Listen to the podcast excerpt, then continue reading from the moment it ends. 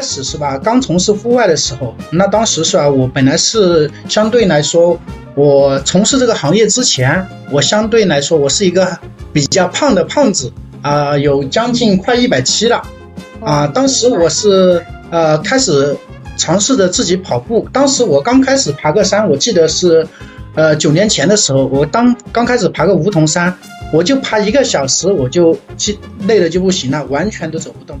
我觉得变得更专业的话，在保护别人的同时，那首先要保护好自己。那你自己首先要有呃足够的经验、丰富的经验啊，还有是吧？就是说熟练的技能，还有可靠的装备。然后呢，然后你在保护自己的同时，也能照顾到别人。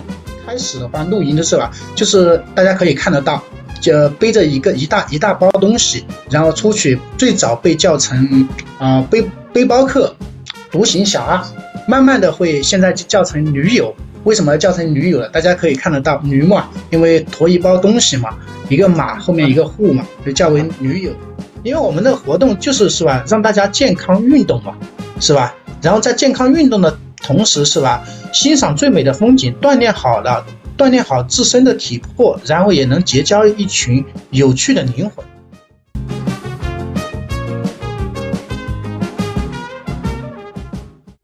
Yo, welcome back！欢迎回到星球小趋势金星人类播客。亲爱的听友们，大家好呀！我是 Sean 沈思涵，我们又见面了。呃，今天我们邀请到户外悟空深圳五二八户外平台的创始人张琴，那化名是悟空，很多人也会叫他大师兄。悟空老师呢，目前经营着自己的一个户外俱乐部。呃，今天和我一块主持搭档的是我们的老朋友 Jazz。Hello Jazz。Hello Hello，大家好，我是 Jazz，好久不见呀。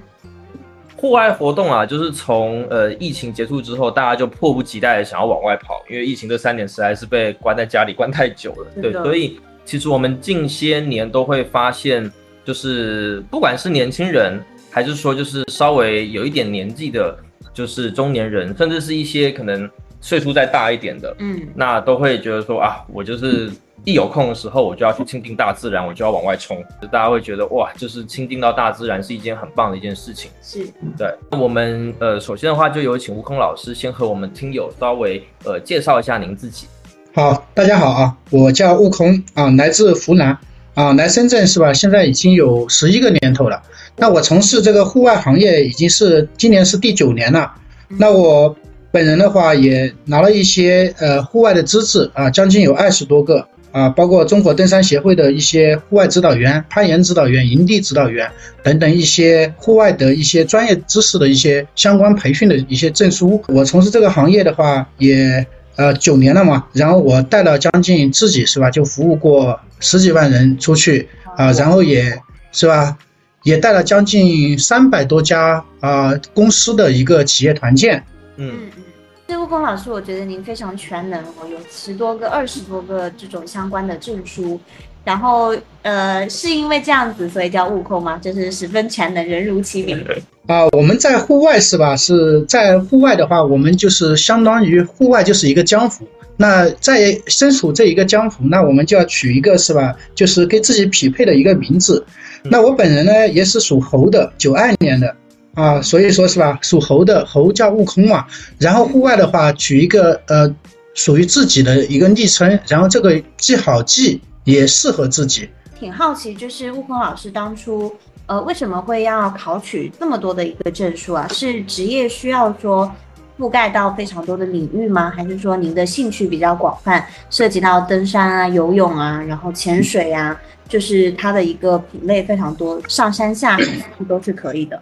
我一开始是吧，刚从事户外的时候，那当时是吧，我本来是相对来说，我从事这个行业之前，我相对来说我是一个比较胖的胖子啊，有将近快一百七了啊。当时我是呃开始尝试着自己跑步，当时我刚开始爬个山，我记得是呃九年前的时候，我当刚开始爬个梧桐山，我就爬一个小时，我就累的就不行了，完全都走不动。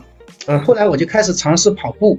那我开始跑步的话，慢慢的接触到马拉松，我就将近跑了一百多场马拉松。哇！啊，通过跑马拉松的话，我就我家里的奖牌都有一一两百个。啊，通过跑马拉松了之后是吧？啊，我的那个速度也进入到一个体育，呃，相当于中国田径协会的一个精英选手的一个级别。嗯啊，那我的那个体力很好的话，那通过一次偶然的机会，我接触到户外，就是我跟着一个导游啊出去穿越了一次我们深圳比较出名的一个八大海岸线东西冲穿越。哦那我跟着那个导游出出去了之后，他说，呃，这个兄弟你，我看你是吧，呃，挺有责任心的，而且体能也比较好，也懂得关注关注关心别人。嗯然后是啊，我觉得你各方面条件都挺好的，你有没有想过来做领队？我说领队该怎么做？嗯后来他说，那你要经过专业的系统的培训，然后慢慢的接触到这个行业。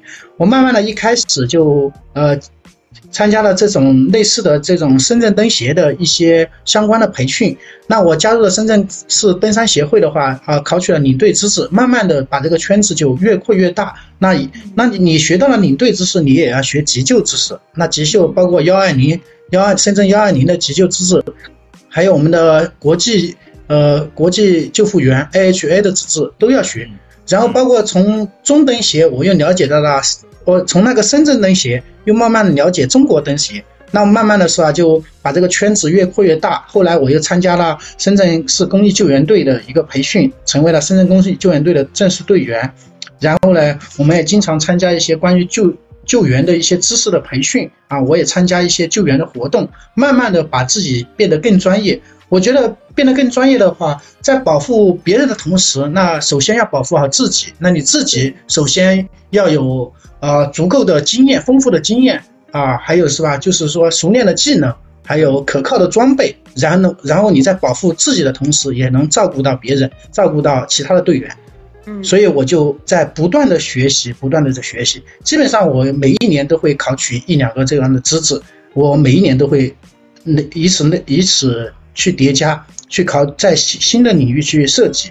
因为为什么要去新的领域去学习呢？是因为是吧？你也刚刚我也介绍了，我也带了将近十几万人出去了。那很多时候我们在户外是吧？很多的队员他就会问你，那悟空教练这个是怎么？这个这个山是吧是吧？要注意什么？这个要穿什么啊？那我要如果说呃游泳要注意什么？他就是你遇到各种各样的队员问你各种各样的问题，是不是？是？那你这些问题你要回答，你如果回答不上来，他觉得你不专业，或者说是吧？你从事这个行业，你连这个都不知道吗？那我不仅要有丰富的经验、熟练的技能，那肯定还要有一定的理论知识的，所以我就要学习，再加上我实践的经验，就是理论加实践嘛。嗯嗯，这样也不会怕怕被别人考倒，然后是吧？我也能更好的为呃其他的队员去服务啊，同时是吧，也能更更好的保障他们的安全。呃，其实我们也有注意到，就是现在的话，露营风它真的是席卷了各个领域，比如说，呃，有露营风的咖啡馆，然后在时尚这个领域的话，也出现了露营风穿搭、山系穿搭，然后包括呃市集的话，也有露营风的市集。那想请问一下，就是悟空老师，您觉得呃这个露营风或者说它这种生活方式的兴起是源于什么呢？然后其实我们还有看到，比如说像露营它。呃，在户外的这种形态也有出现一些分化，呃，出现了像更精致的露营，然后轻奢，甚至还有轻奢型的露营这样子的一些形式。那悟空老师的话，您对于这些现象又是什么样子的一些看法呢？首先，我先解答一下户外活动，好吧？嗯啊，户外活动呢，户外活动它本身它是以自然环境为基础，带有一定探险意义和体验探险的一项运动。所以说，我们的户外活动它其中包括了啊露徒步、登山、露营、攀岩等等，啊，那露营就是其中包含的呃户外运动的其中的一项。那对于露营来说的话，大家也看得到啊，在我们中国北上广深属于是超一线城市，是吧？在超一线城市，随着啊我们人们的一个呃 GDP 慢慢慢的提升啊，人们的生活条件、生活水平都越都提升了，那我们是吧就会啊、在建立物质家园的同时，也会建立我们的心灵家园。其实很多人他就觉得啊、我每天在钢筋混凝土的呃那个工作室呃高楼大厦中是吧生活啊、工作是吧？我是不是有有有时间的时候，有空的时候，可以自己走出户外去新去呼吸一下新鲜的空气，去户外是吧？呃，野餐一下，去露个营，放松一下。其实大家可以看得到，最早一一开始的话，露营的时候啊，就是大家可以看得到，就背着一个一大一大包东西，然后出去。最早被叫成啊背背包客、独行侠，慢慢的会现在就叫成驴友。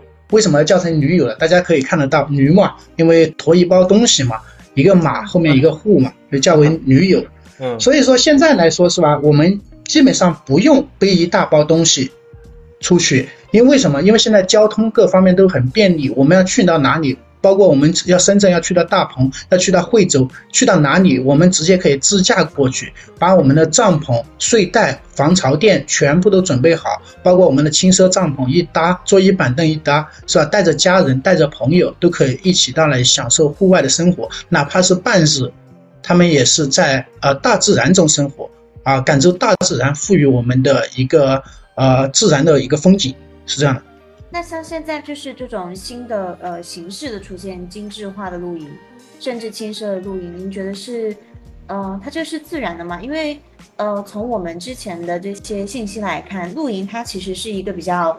简朴的，比如说我有一个水壶，然后我就能够在山里面喝水，然后能够解决一些饮食的问题，甚至其实包括一些真正的大山里，它可能是呃用原材料，比如说树叶拿来做碗，然后呢呃树枝拿来做呃烤火的一个东一个一个一个材料，然后鱼啊或者说一些野味啊都是现找的，那这种。可能是比较原生态的露营的形式，但是现在我们去讨论的这种年轻人喜欢的露营，它可能是比较偏向于，呃，就是设备也已经比较 ready 了，然后我们可能整一个呃风格或者说我们的这些装饰都是比较呃轻奢精致的这种形态。您觉得它它的它的一个比如说商业化的价值，或者说它对于人的对于大自然的体验是是好的吗？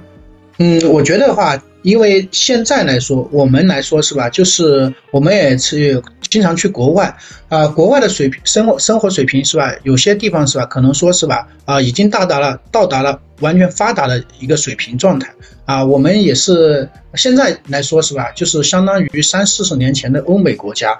现在很多人是吧，都是会在周末的时间啊，带着家人出去放松一下，或者自己三五好友一起放松。因为现在设备都比较齐全，我觉得话设备比较齐全，我们带上设备就可以坐在那里参加一场露营活动。那我们在中中间是吧，会有一些呃深度的交流啊，资源的链接啊。还有是我们的一些情感啊，是吧？一些链接啊都有，包括现在露营的一些刚刚说的一些呃露营主题的咖啡馆啊，露营主题的夜市啊，包括露营主题的一些派对，那都是为了是吧？就是它的主题来说，就是呃属于一个休闲类的主题，呃重于社交，啊但。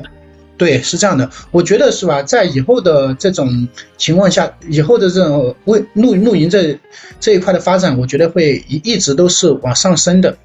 嗯，我觉得它是在不同领域嘛，它只是说是吧，呃，它在不同领域的跨界嘛，啊，那我觉得是吧，露营它是一个比较精致的生活，呃，一开始它是比较一个就是刚刚说的，呃，比较比较苦的、比较艰苦的一个生活。那慢慢的话，大家把它做成精致化的啊，人人都可以做到体验。那我觉得说啊，人人都可以去体验的话，那是很有商业价值。刚刚悟空老师也有提到，就是您去爬那个深圳的梧桐山。我们最近的话也有关注到一个新闻，就是呃，很多人去夜爬梧桐山，是为了比如说去看日出啊，或者说寻求夜爬的刺激的感受。但是因为夜爬它本身的能见度非常低嘛，就出现了几起就是意外。比如说人坠落山崖，然后需要去救援。那悟空老师，您从就是户外爱好者或者说从业者的这个角度，您如何去看待这个现象呢？首先，我先从两个方面来来说。呃，这一个关于梧桐山夜爬的问题，我先从户外爱好者来说。如果我单纯是一个户外爱好者的话，我解读一下，就是跟我一样的都是户外爱好者，他们为什么要去夜爬梧桐山呢？因为大家可以看得到现在的趋势啊，就是自媒体的趋势。当我们所有的景点，哎，还有一些是吧，就是不管是吃喝玩乐哪里火起来了，就会带动很多很多的人。啊，前往那里去围观打卡，所以说现在是吧，可以出现了很多很多的网红打卡点，就是网红把它带火了，那很多人都要去体验一下。那我作为一个呃户外爱好者来说啊，算算是一个小白，我没有参加过活动的，但是我看到了梧桐山，看到了很美的日出，嗯，我看到了很多人都到那里去爬山。那我当时我不考虑什么安全不安全的问题，那我觉得人人都去了，那我肯定也要想去体验一下那种那种感觉，想看一次日日出，想去凑一次热闹。相对来说，大家初心是这样子的。你要人人都能去的地方，那我也要想去一次。为什么那么多人都去？那我也想去一次，体验一次。就是他可能是对这个呃事可能说呃不了解，可能说他也了解了，他也也要去凑一下热闹，都有可能。嗯，啊，对于一个爱好者来说是这样子的啊。那我对于一个从业者来说的话，我我的建议的，我的建议是这样子的。我建议的话就是我不。我不是很认可这个夜爬梧桐山，因为在梧桐山景区的话，它是明文有规定的，不允许夜爬，夜爬是属于禁止的。包括我们深圳是吧，也也出了禁止夜爬的这个呃通告。嗯，那为什么这么多人他会顶着风险，甚至是吧走很多很多的小路，就是绕那些没有保安的一些小路上山，就为了看一场日出？就是可能说他这个已经形成了一个风气，那我觉得那很多人他都会跟着这个风气去走，那我觉得是吧？就是现在来说是吧？那夜爬梧桐山它处于什么呢？就是它的那个呃爬的当时的话，在晚上呢，它那个能见度肯定是不是很高，包括他们很多人，他有些人带头灯，有些人甚至没有带头灯。这包括晚上我上次拍的一些视频，包括有一些毒蜘蛛，包括晚上遇到蛇。包括是吧，在包括在那个呃梧桐山那个夜爬走迷路的失踪的啊，包括上次也出了一些一些事故，在呃我们的新闻上也能都能看得到，嗯，他们都是没有没有可靠的装备，也没有丰富的经验，更没有熟悉的熟练的技能，那也是自发组织的这种活动啊，包括是吧，对路线各方面都没有做准备，甚至最。最基本的天气他没有也没有查，保险也没有买，所以才造成了这些事故。哇，那这真的是 非常的不 OK。我我觉得我个人应该是没有这个胆，在 晚上就什么都没有准备的情况下，就去到一个人生地不熟的地方，而且还是山上。对对，嗯虽然我们看到了梧桐山是吧，能看到一些日出啊、云海这些是看到，但是在我们的抖音上、视频号上也能刷到，到梧梧桐山起一大片雾，什么都看不到，甚至下大雨，上面在山顶淋雨的那些视频，在自媒体上面都可以刷得到。那他们就是没有做好计划与准备，行前计划与准备，他是如果做好了的话，他就不会去。OK，我觉得待会我们下一个话题也可以就是好好来请教一下悟空老师，就是关于整个。这个户外行业，它的一些，比如说一些商业上的一些问题，然后也包括就是，如果说想要去组织一场这样的比较远的一个户外活动的话，它的前中后期到底该做哪些准备？嗯，呃，就是我们对于就是这个户外行业，其实就是我跟 Jazz 的话，之前可能是比较少去接触，我们之前接触比较多的都是一些可能比较偏那一种，就是呃，你你可能有个实体产品，然后你要做它的这个 marketing，比如说。呃，一些快销的产品啊，或是一些宠物的产品啊，等等。但我们这一次的话，就是我们也去看了一下这个户外行业，然后我们也想就是借由这个机会去请教一下悟空老师，您所从事的这个户外行业，它呃，刚才您有提到，就是它大概包含哪一些呃项目，或是哪一些活动，一些细分的领域，以及就是说，就是因为您个人有去做一个呃深圳五二八户外这样的一个平台嘛，那。这个平台它的一些可能商业模式啊，或是一些盈利方式啊，如果可以的话，也想请教一下悟空老师。户外活动的话，它一般是刚刚说的，就是细分领域，它是会有很多，它无非它就是那三大类，就是空中的项目、水上的项目、陆地的一些项目，啊，还有第四第四个项目就是我们的一个攀岩类的一个项目，啊。它这是属于四个项目，那四个项目它其其中也包含了很多一些小项目。那我这边就是从事的这个呃，我这边深圳五二八户外是吧，做的这一块是吧，就是整个的呃户外活动的项目，基本上从陆地、水上啊都有涉及，那就没有涉及空中的一些项目，因为我也没有具备这些空中的资质啊。那我主要做做的就是一些陆地的和水上的一些项目。那我们这个盈利方式的话是，基本上我们走的是一些就是企业的一些定制活动，包括一些企业的一些团建拓展。啊，他们的团建可能说要走一次穿越路线啊，爬一次山啊，可以可以增进我们的一个企业的健康，一个企业家的健康，还有我们的一些企业的员工的一个身体身体素质啊，提升我们的企业员工的一些身体素质。嗯嗯。所以说，我们的户外活动的话，盈利方式相对来说就是做一些企业的团建。啊，包括我们也会做一些就是周边的一些推广的活动，包括有我们的香港的一些徒步路线，还有我们的啊国内国内的一些长线，包括新疆的一些徒步路线，云南的、四川的啊这些地方都有，还有江西的、湖南的都有。嗯嗯，这属于是中长线的路线。那我们我们本身的话也会接一些定制的赛事。那赛事的话，就是以企业来做定制，做一个徒步赛事，啊，前段时间我做了一个湖南的一个一个商会的一个徒步赛事，他们是一个呃两百位企业家要做走一次深圳马峦山，那走完的话，走完这个马峦山的话，那他们肯定是要从前期的一些安排。啊，到后期的一些落地执行，全部都是全套要做的，包括走完了之后，他们还要发奖牌。那做这个赛事的也是属于我们公司的一个盈利范围。是，听上去就比还是比较以提供服务为主，对吧？来盈。对对对对对，最主要是我们主要做这个户外行业，就是呃带动大家是吧？去去发现自然的美，找寻那种健康快乐的户外生活方式。那我其实刚刚听下来的话。参加就是我们户外活动的用户，他可能主要还是以公司，然后公司团队的这样子的用户为主。那呃，基本上是一些什么样子的公司，他们会需要去做这样子的团建，或者说这个团建，呃，它又是针对公司里面的什么样子的人群呢？它是只 for 比如说管理层，还是说我的？呃，一些呃普通的员工的团建也会去进行，因为如果涉及到呃普通员工的话，可能他这个数量就会非常的庞大，对吗？嗯，是这样的。在回答你这个问题之前，我刚说一下，就是我这边主要的盈利方式是公司定制化，那我们也会就是来源于各种渠道的一些散客，他也会报名。主就是说大家都是相互不认识，通过自媒体，通过我这个平台认识的。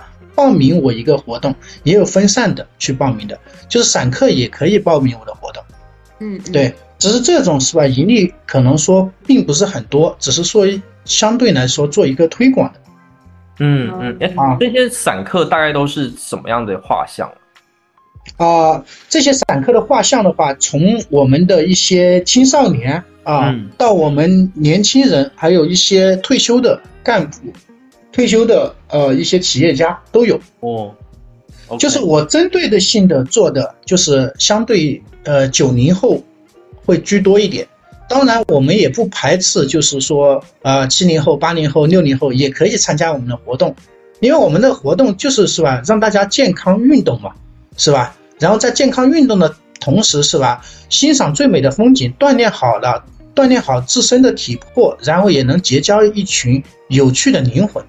是这个意思，那我们也不排斥，就是说年龄大一点就不行，年龄小一点就不行，那没有这种排斥的，就是针对的大大部分的画像就是九零后居多，啊，然后我再回答你这个公司的一个团建啊，公司的定制关于公司定制团建的这种，就是相对来说是吧，就是管理层的居多，当然是吧，啊也不排斥。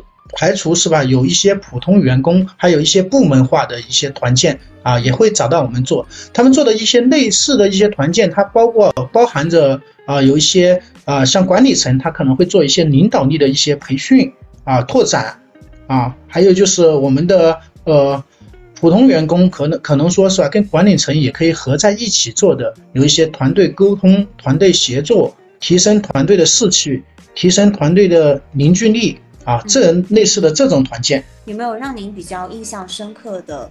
呃，一群人或一个人，然后中间有发生一些什么有趣的故事，可以跟我们分享吗？啊，关于这个故事的话，我首先先说一下，就是参加我活动的一些散客啊。其实每一次参加我活动的人是吧，他就是基本上对我印象很深刻的人，他们都跟我成为了朋友。嗯，就是他可能说是在我从事这个行业之前，可能说是呃八九年前我刚从事这个行业的时候，他就跟着我一起走，跟我一起去爬山。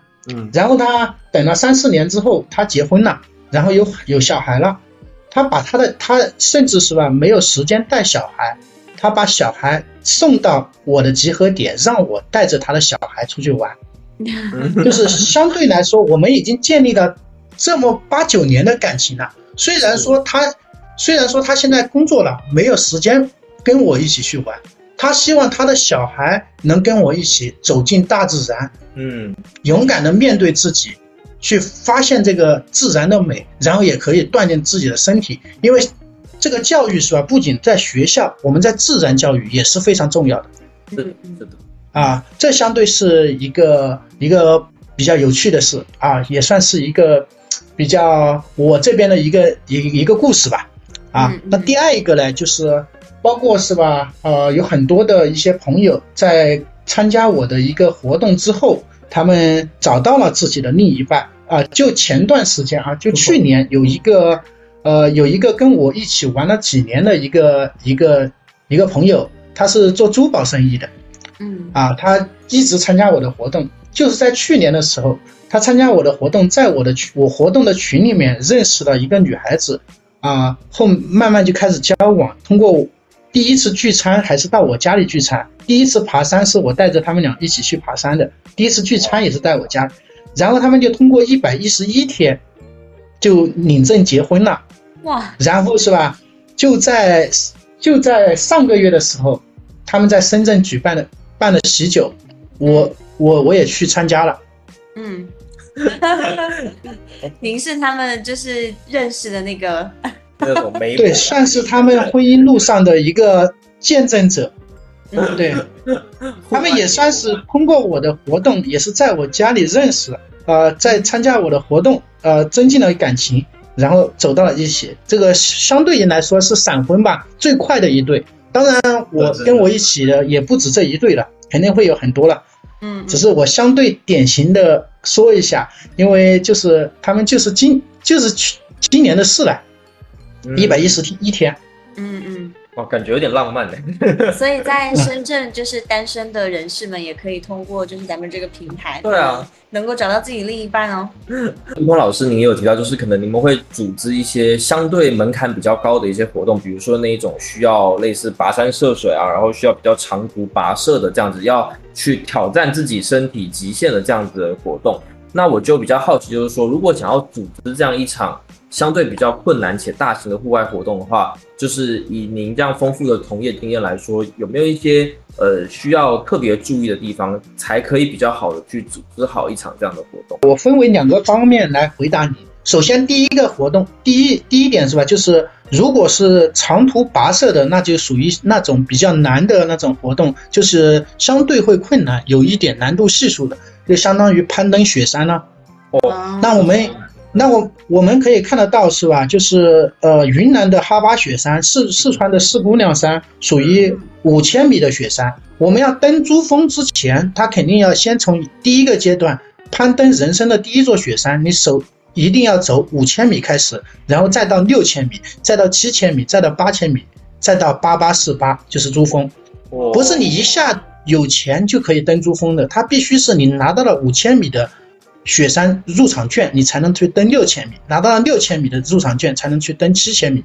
嗯，广义的来讲是吧？就是我们的呃三千五百米海拔以下叫爬山，三千五百米海拔以上叫登山。嗯嗯啊，那我们登雪山的话，那肯定是一定要做好充足的准备。包括我们的一个行前准备，那不是说啊，我们一一开始我们什么人都可以去登雪山。你首先要拉练我们的体能，我们的体能如果说足够是吧？足我们的体能如果提提升了，如果说足够好的情况下，我们才有可能去尝试去登这个雪山。登雪山之前，我们也有一个海拔适应。嗯，在海拔就是说，我们在登五千米的时候，那我们首先要到四千米左右的时候，四千多米的那个海拔要先适应一下一一两天。那适应完了之后啊，就是完全没有这种特别严重的高反，那我们才可以再继续往上登。同时，我们在这个身体准备好了之前，同时我们还要准备可靠的一些装备。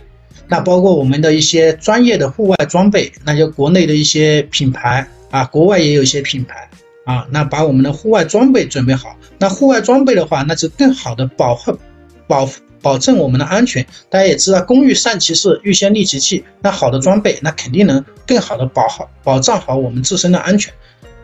那我们的装备准备好了之后啊，那我们就是我们的保险。那我们一定要说。登山的时候是吧？那一定要买高额的保险，那保障自己的安全，是吧？那不怕一万就怕万一嘛。所以说我们的保险一定要买好。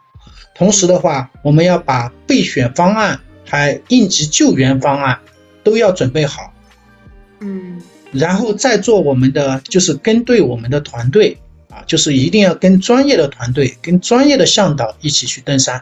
嗯嗯，对你不是说你所有东西都准备好你就可以去了。那你肯定要跟专业的团队，包括你的行前准备、后勤保障，啊，还有你的中途的行程安排，都给你安排好了。现在来说是吧？基本上来说，全中国乃至世界很多很多的那种，呃，五千米到珠峰的八八四八都是已经有商业化了，就是你花钱就可以去的。但是花钱可以去的同时，你首先要把自己的体能给锻锻炼好。不是说你爬山就能被抬上去的，你想想，抬上去，抬上把你抬上去，你其实你比你走还要累。嗯，所以说有很多时候来说是很多人说你爬不动可以背可以抬，其实没有这种说法的。其实很多人说他只是多找了几个人做保障，保障他的安全，并没有说找人去抬上去那种是吧？是其实其实你抬着你背着你你都很累的。所以说这个东西肯定是要把自己的体能准备好。呃，体能给练好，嗯啊，才能说是吧？去准备好这些东西，全部准备好了之后，就跟跟一个专业的团队，然后去挑战我们的一个进阶挑战，挑战我们的雪山，甚至我们走徒步路线也有我们的十天、八天，还有二十天的那种徒步路线都有。哇哇，哎，像这这么长的、这么久的这种徒步路线的话，这些人就是。呃，我我因为我我之前是没参加过这种跨天的，我可能就是有参加过，就是那种一天的，就是很很小白的那种。对，然后我就很好奇，就是像天数这么多的话，就是呃，会会住在一个室内的空间吗？还是说大家就是自己带睡袋，然后住就睡在外面？啊，这种路线的话，我可以跟你这样说，因为相对来说，如果说要走超过现在在国内来说，要走超过十四天的。基本上都是属于有一定的商业商业性质的路线，都是你中途都可以补给，包括你到了营地之后，就有人给给你做好饭，就有人给你铺好被子，有床可以睡觉。当然也可以走那种野趣性的，野趣性的我们来走的话，一般是在十四天之内。嗯，就是说十四天之内，且中途还有补给的，啊，中途就是说你可以路到路过小卖部。或者路过有人家的地方，你提前让他准备好，啊，给你补给，给你准备好那些东西，到了那个位置你可以补给。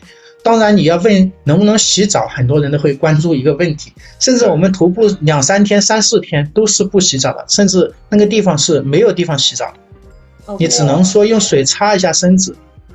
你要看你要看别人看不到的风景，你肯定要付出别人是吧？没有付出的。这你需要有些代价才能够换来大自然的美。对对对对，对你肯定要付出的别人没有付出的代价，基本上就是这样子的。那像这这种就是相对比较困难的这种比较时间比较长的这种徒步的话，会有很多，比如说年轻人或是去参加，或者说他的年龄层大概都是怎么样的？啊，是这样子的，我们现在可以看得到，是吧？现在因为呃三幺八。此生必驾三幺八，大家都知道啊。三幺八，三幺八国道就是去藏的，去西藏的，哦哦哦哦，川藏公路对？，OK OK，嗯，对，川藏线，哦，OK，对，这个这个是吧？现在是吧？川藏线不仅可以自驾，很多人可以去骑行。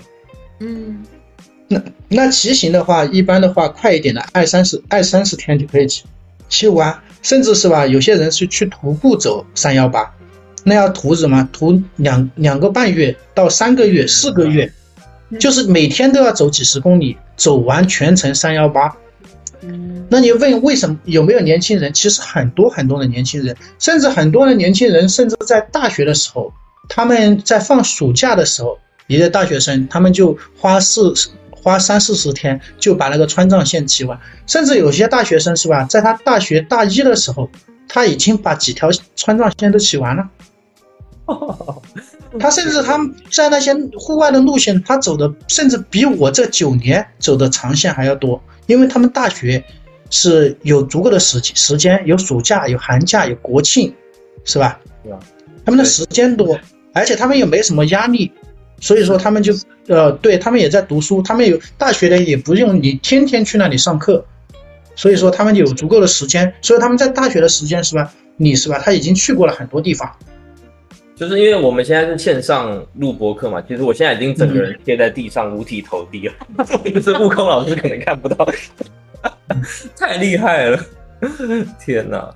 所以说，现在我们的一个呃，中国的一些零零后啊，其实他去过的地方，甚至是吧，比他比他的父辈，比我们这些九零后、八零后去过的地方还要多。嗯嗯，而且感觉很多事情就是得趁年轻疯狂一次。是，对，所以我们不是有一句话经常说：当你四十岁再去了二十岁想去的地方，那那，当你去的时候是吧？那已经找不出最初的那种感觉了，已经没有任何意义了。好扎心哦！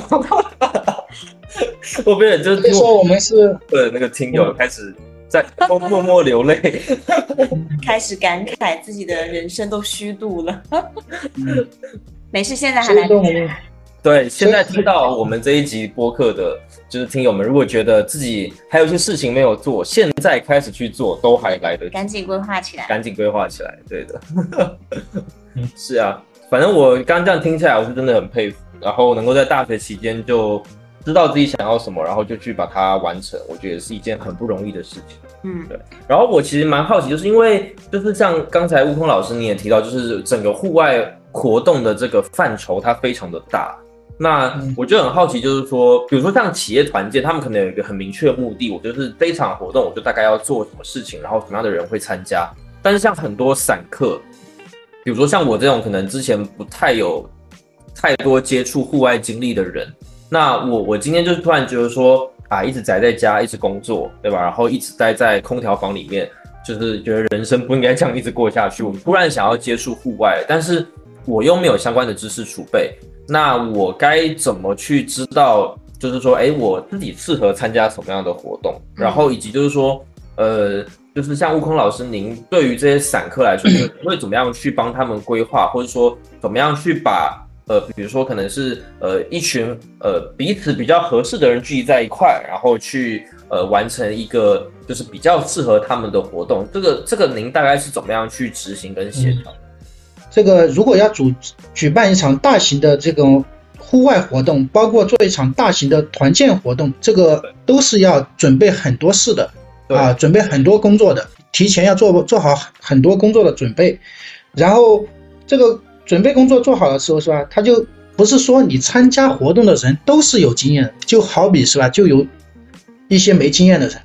是那他要参加这个活动，那我们在他报名之前，那我们都会进入一个群里啊，进入一个群里，我们会有群公告，会告诉你我们在哪里集合，要带哪些装备，什么时候出行，然后那个行程时间、行程安排，还有中途有没有补给点，有没有洗手间，是吧？全程大概几点钟结束，都都写在上面了。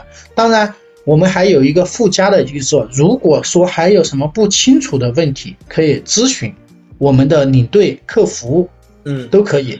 当然，他如果说你，呃，第一次参加，他说我没有去过那里，能不能走？